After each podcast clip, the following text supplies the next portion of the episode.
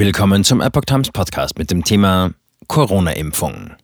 BioNTechs Pfizer-Impfstoffprojekt muss schon vor dem Covid-Ausbruch begonnen haben. Eine Zeitleiste. Ein Gastkommentar von Robert Kogon vom 6. Februar 2023. Robert Kogon, ein Finanzjournalist, hat die Daten der Entwicklung des Pfizer-Impfstoffs von BioNTech analysiert und kommt dabei zu einem interessanten Ergebnis. Die Daten holte er sich direkt von Ugur Sahin, dem Geschäftsführer des Unternehmens, aus dessen Buch über den Impfstoff. Die bizarren Videos von Project Veritas, die auf Twitter viral gingen, haben zweifelsohne zu einiger Verwirrung geführt. Der eigentliche Entwickler und Eigentümer des Pfizer-Impfstoffs ist das deutsche Unternehmen BioNTech. Die verwendete mRNA-Technologie gehört also BioNTech. Wenn überhaupt ein Unternehmen den mRNA-Impfstoff so kodiert hat, dass er gegen eine selbst geschaffene Mutation des Virus wirkt, dann muss das BioNTech gewesen sein, vorausgesetzt, das ist überhaupt geschehen. Wie dem auch sei, behauptet der Geschäftsführer des Unternehmens Ugur Sahin in seinem Buch The Vaccine, der Impfstoff, dass BioNTech am 27. Januar 2020 mit seiner Covid-19-Impfstoffforschung begonnen hat. Ein Studienbericht von BioNTech, der als Reaktion auf eine FOIA-Anfrage veröffentlicht wurde, zeigt aber, dass das Unternehmen bereits am 14. Januar mit präklinischen Tiertests begonnen hatte. FOIA Freedom of Information Act, Gesetz zur Informationsfreiheit. Wie kann das sein? Die ersten Covid-19-Fälle in Wuhan wurden erst zwei Wochen vor dem 14. Januar gemeldet. Genau an diesem Tag erklärte die WHO, dass es keine eindeutigen Beweise für eine Übertragung von Mensch zu Mensch gebe. Siehe WHO-Tweet im Artikel. Warum sollte BioNTech mit der Arbeit an einem Covid-19-Impfstoff beginnen, wenn es noch keine eindeutigen Hinweise auf eine Übertragung von Mensch zu Mensch gab?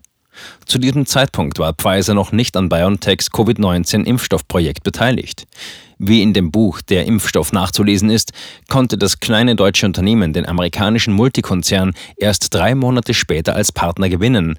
Und das, obwohl BioNTech davor noch kein Produkt auf den Markt gebracht hatte.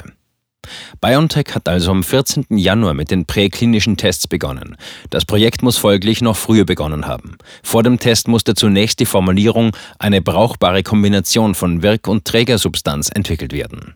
In diesem Fall bedeutete das, einen mRNA-Botenstoff herzustellen und diesen dann in Lipid-Nanopartikel LMP einzufügen. Wie in meinem letzten Artikel erwähnt, war das der eigentliche Zweck der Studie. Es ging darum, den mRNA-Botenstoff von BioNTech, der in Lipiden des kanadischen Unternehmens Acuitas formuliert war, zu testen. BioNTech konnte zu diesem Zeitpunkt noch keine mRNA herstellen, die für irgendein Element des Virus SARS-CoV-2 kodiert war.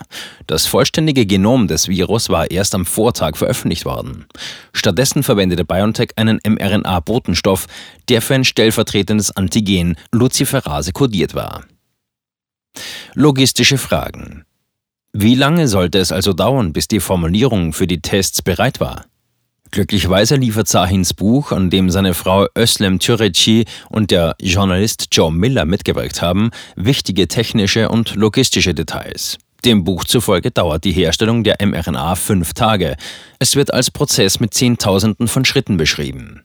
Fünf Tage bringen uns also zum 9. Januar. Doch der mRNA-Botenstoff musste noch in Lipide eingebettet werden, was ein besonderes logistisches Problem darstelle. BioNTech konnte das nicht in seinem Hauptsitz in Mainz, Deutschland, durchführen. BioNTech hatte zwar einige Lipide im Haus, aber diese waren für diesen Zweck ungeeignet, wie sich herausstellte.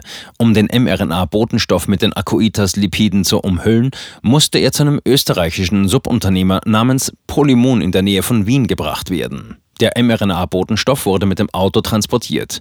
Laut Sahin und Türeci war das eine achtstündige Fahrt. Dort wurden sie von Polymun mit Lipiden umhüllt und die Formulierung anschließend zurück nach Mainz gefahren.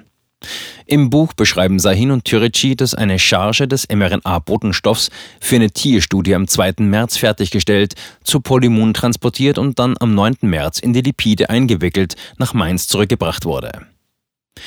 Die Tierversuche machten andere Forschungseinrichtungen. Das dauert also weitere fünf Tage, womit wir jetzt beim 4. Januar wären. Aber wie es so ist, führte BioNTech die Tierversuche nicht selbst durch. Es vergab an die Subunternehmer, die sie in anderen Forschungseinrichtungen durchführten. In The Vaccine stellen Sahin und Türeci fest, dass die spätere präklinische Studie am 11. März begann, zwei Tage nach der Lieferung des in Lipid eingekapselten mRNA-Botenstoffs. Wenn man noch zwei Tage Vorbereitungszeit von der Lieferung bis zum Beginn der Studie auf unsere Zeitlinie einrechnet, dann sind wir beim 2. Januar 2020. Das sind dann nicht mehr zwei Wochen nach der ersten Meldung von Covid-19-Fällen in Wuhan am 31. Dezember 2019, sondern sogar nur noch zwei Tage.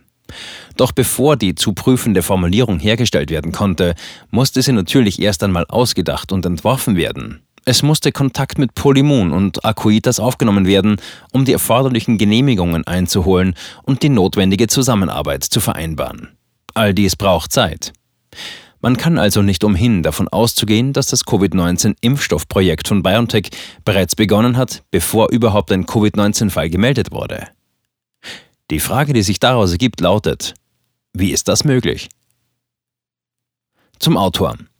Robert Kogon ist ein Pseudonym für einen bekannten Finanzjournalisten, einen Übersetzer und einen in Europa tätigen Forscher. Er schreibt unter edv1694.substack.com.